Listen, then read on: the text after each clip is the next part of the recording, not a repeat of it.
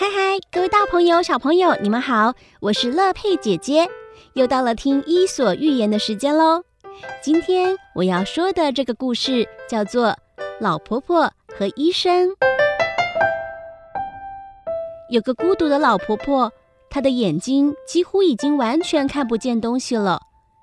老婆婆想去看医生，但是行动又不方便，因此就叫人去把医生请到家里来。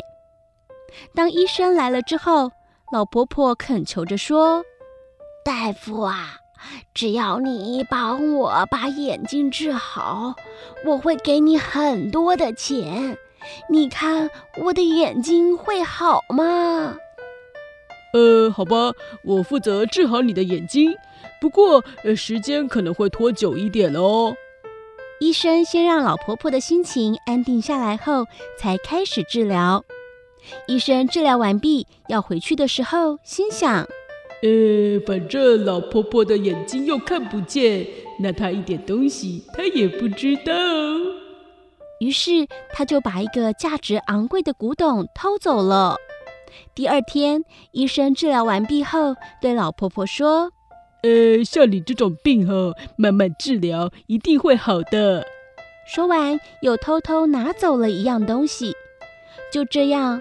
老婆婆家里值钱的东西几乎全被偷光了。老婆婆接受医生的治疗也有好些日子了，大概有一两个月吧。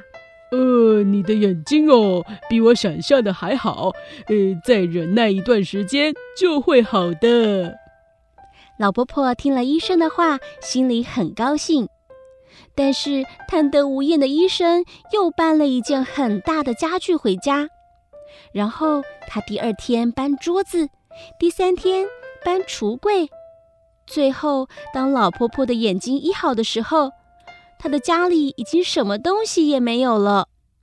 医生以为老婆婆没有发现，就向她索取医药费。呃，你的病已经好了，那现在就请你付给我医药费好吗？我不付。啊？你说什么？我说我不付。医生连续问了好几次，老婆婆都这样回答。哦，你哦，如果不履行约定哈，我就我就报警了。于是医生就把警察找来主持公道。警察听了他们两个的话，对老婆婆说：“老婆婆，你接受了这位大夫的治疗，为什么不依照约定付钱给他呢？”警察先生，开始的时候啊，我确实是这么说的，只要他把我的眼睛治好，我就付钱给他。那么，老婆婆，你现在就付钱给他吧。你的眼睛不是已经好了吗？警察先生，你说的很对。可是我接受这位大夫的治疗之后，眼睛不但没有好一些，反而比原来更糟啦。哦，怎么说呢？嗯，我和他约定，只要治好了我的眼睛，就付钱给他。